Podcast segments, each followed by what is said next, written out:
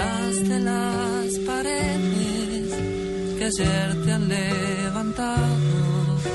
Te ruego que respires todavía. Apoyo mis espaldas y espero que me abraces atravesando el muro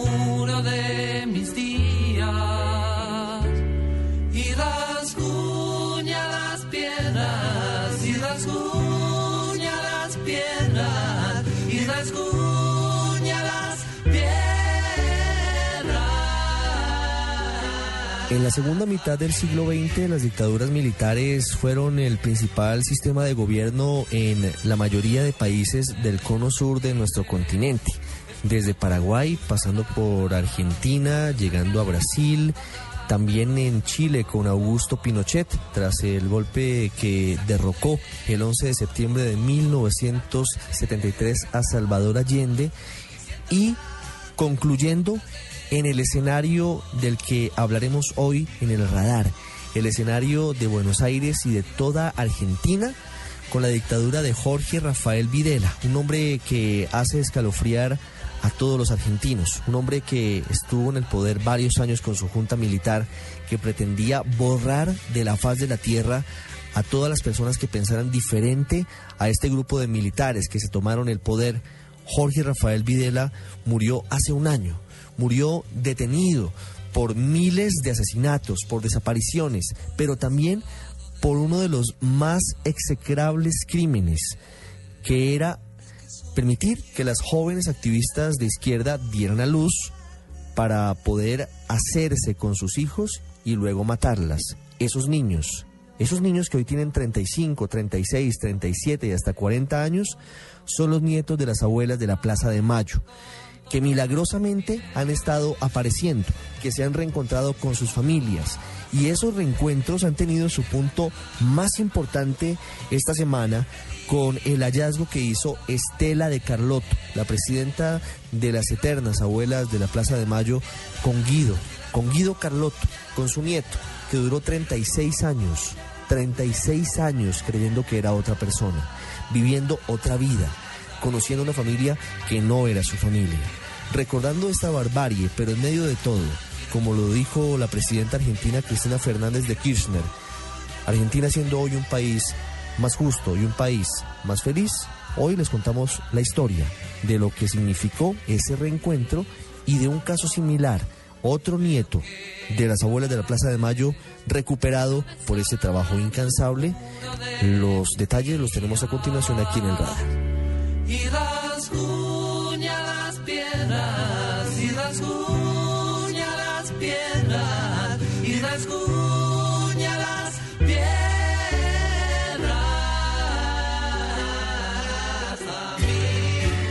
Estamos detrás de los hechos de la semana en El Radar de Blue Radio.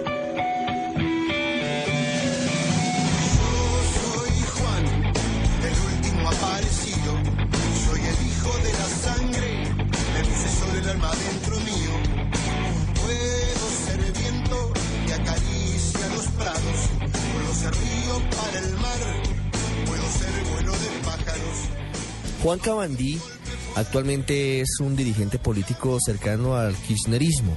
Incluso forma parte de la famosa Cámpora, que es un grupo de dirigentes simpatizantes del peronismo. Fue el nieto número 77 recuperado de entre las familias de militares y de simpatizantes de la dictadura de Jorge Rafael Videla, que se reencontró con sus verdaderos ancestros, con su familia y con su sangre.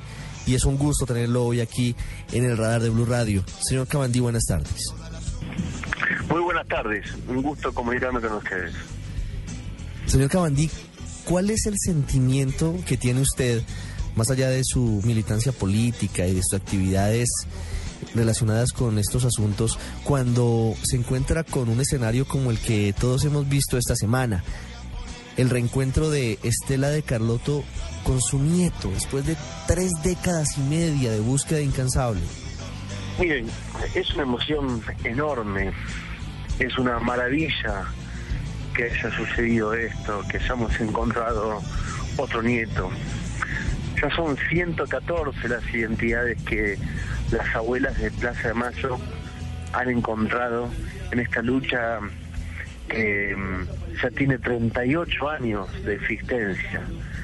Una lucha muy heroica, una lucha que costó mucho porque al principio la sociedad no estaba consciente de, de esta búsqueda, hasta ponía en duda, hasta algunos también los criticaban. Eh, esta lucha que comenzó más de 38 años no siempre tuvo el acompañamiento de todos. Hoy sí tiene el acompañamiento de todos. Eh, gracias a que mm, hoy los derechos humanos y la búsqueda de las abuelas de Plaza de Mayo es una política de Estado, es una política de gobierno, pero sobre todo es una política de Estado y eso es lo más importante. Y mm, en principio las abuelas nos buscaban a nosotros cuando éramos niños, cuando éramos pequeños. Y obviamente con el tiempo fuimos creciendo. Y las abuelas por aquellos años eh, estimaban y pensaban que más adelante iba a llegar el día donde los nietos que ellas buscaban iban a buscar a las abuelas, íbamos a buscar a las abuelas. Y así sucedió. Mi caso fue una restitución de identidad del año 2004. Y sucedió porque yo me acerqué a buscar a las abuelas. Porque yo sospechaba que era un hijo de desaparecido que las abuelas estaban buscando.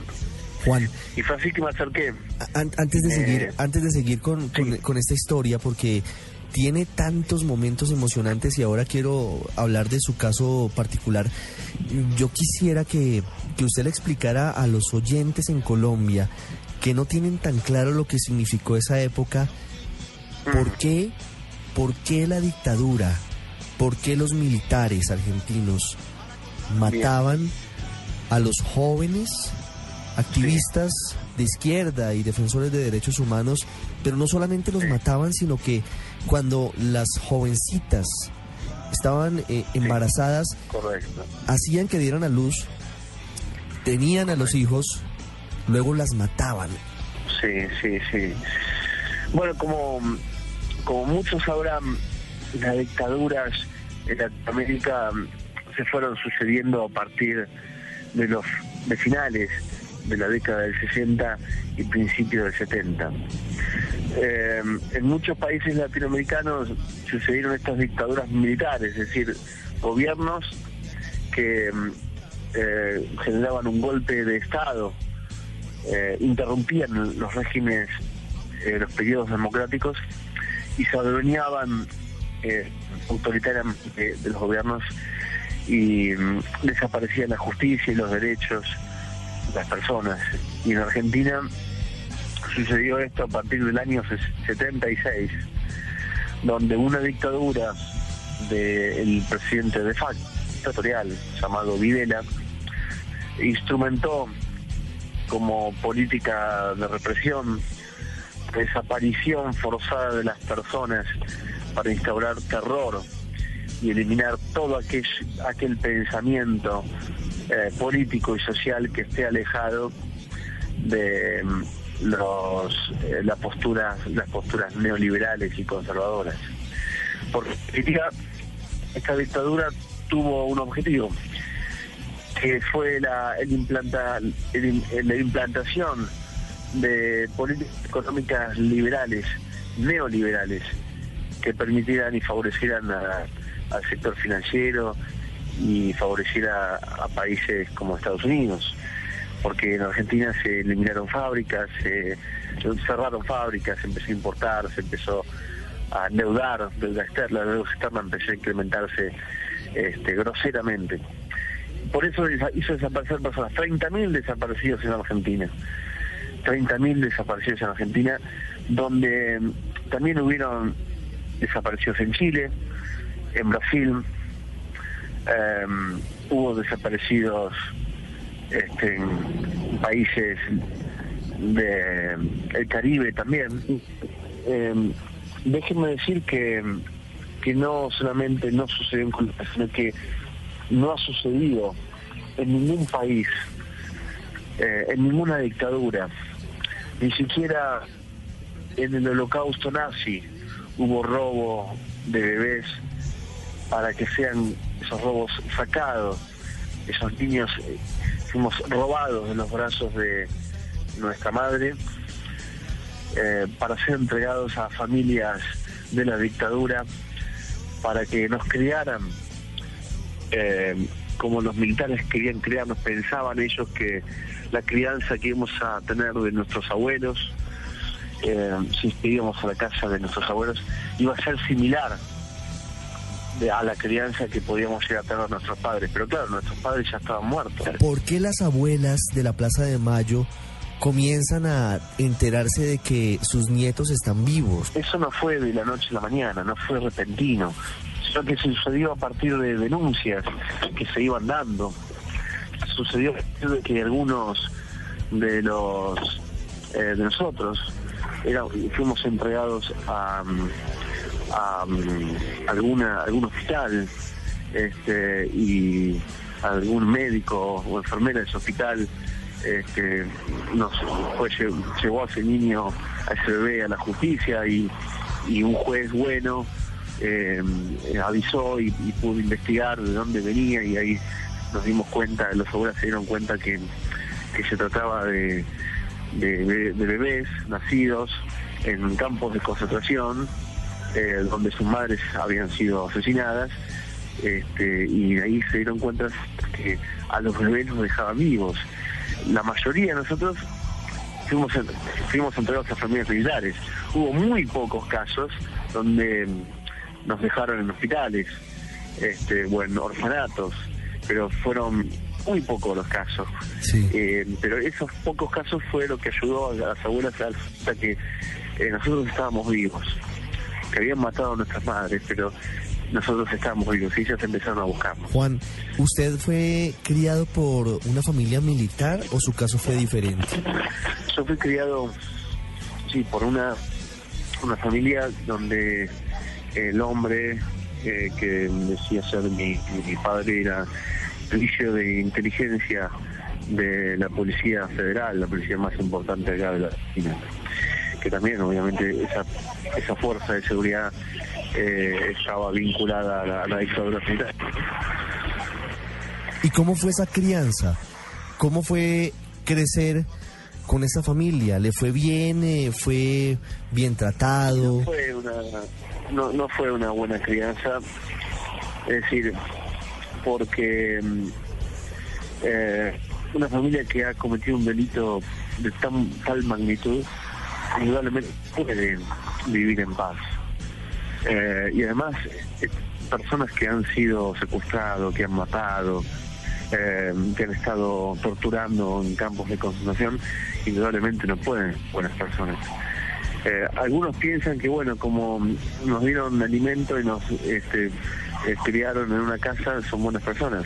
Y, es decir, este, digo, fíjense que igual alguien tiene un bebé y, y no le da de comer y no le da un techo, está cometiendo un delito.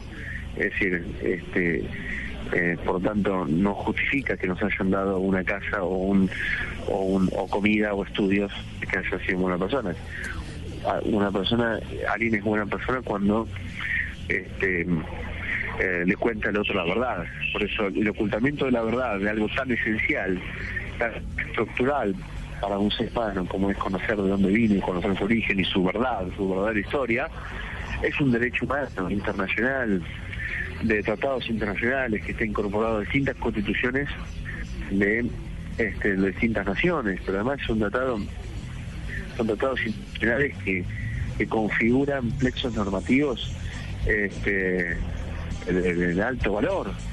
Eh, por tanto, eh, esto es lo que es la Argentina. Estamos hablando con Juan Cabandí aquí en el radar de Blue Radio, uno de los nietos de las abuelas de la Plaza de Mayo, que nos está contando su dolorosa historia y que además está haciendo referencia a esa alegría gigantesca de Estela de Carlotto y de su nieto que acaba de aparecer el 114. Parece difícil que en Colombia nos podamos sorprender por la barbarie del conflicto, por algo que pueda hacer algún actor armado. Pero esto que estamos escuchando es absolutamente sobrecogedor incluso para nosotros, que parecemos anestesiados muchas veces por la violencia, por el dolor y por la guerra. Juan, ¿en qué momento, cuándo comienza usted a sospechar que no es el hijo de Luis Falco, que no pertenece a la familia en la que se encuentra eh, adoptado, digamos? Empiezo sospechando cuando tenía 22 años. Y empecé a sospechar que mm, era hijo de estas personas porque mm, no recibía un buen trato de, de este hombre. Además no pensaba eh, casi nada igual a él. Que además yo sabía que él era una persona que había estado vinculada a la dictadura y porque a los 22 años empecé a tener eh, un pensamiento propio, empecé a elaborar mis propias posturas, a tener posturas propias, tales. Y esas posturas personales y propias me alejaban de las posturas de este hombre. Y ese conjunto de elementos me llevó a pensar que quizás no era hijo de este hombre ni de su mujer. Y fue así que me acerqué a abuelas de Plaza de Mayo. ¿Cuál es el, el paso siguiente cuando usted va a buscar a las abuelas de la Plaza de Mayo? ¿Cómo es el proceso para finalmente determinar que usted efectivamente es el, el hijo de, de una de las activistas de Alicia Alfonsín y pertenece a ellos? El paso siguiente fue hacer un análisis de ADN eh, y que ese análisis de ADN, mi identidad genética, se compara con, con un conjunto de, de datos de ADN, o sea, de información genética de las familias que nos buscan. Y entonces se hace una comparación con cada una de las familias que nos buscan y, y bueno, y tuve la suerte obviamente de que mi ADN coincidía con el ADN de mis tíos, de mis abuelos. Por tanto, este, eh, esa contratación genética digo, llevó a, a, conocer mi, mi identidad. ¿no? ¿Cuál es su reacción cuando salen los resultados de esa prueba de ADN? Y fue muy conmovedor, muy inspirante porque terminaba la búsqueda que yo había iniciado. Y, y bueno, y eso fue algo muy emotivo, sin lugar a dudas. ¿Con quién se reencontró Juan en ese momento? me encontré con, con mi abuela, con mi abuelo, con mis abuelas, tengo dos abuelas, mis tíos, con mis primos. Sí, fue algo muy lindo. Cuando veo hoy lo que está pasando con Estela de Carlotto y con Guido Carlotto, con Ignacio, que era su otro nombre, me imagino que todavía, todavía se, se eriza, todavía pueden casi que escurrirse las lágrimas al recordar su caso y al ver cómo ha avanzado esta lucha. Sí, sí, sí. Sin duda que esta eh, aparición de, de Guido me ha hecho recordar, eh, 10 años atrás cuando sucedió lo mío. Sin duda que fue así. Estaba con nosotros Juan Cabandí, el nieto número 77 de las abuelas de la Plaza de Mayo, que reapareció hace 10 años para su familia de sangre y que también forma parte de esa historia de Argentina que jamás quisiéramos que se repitiera.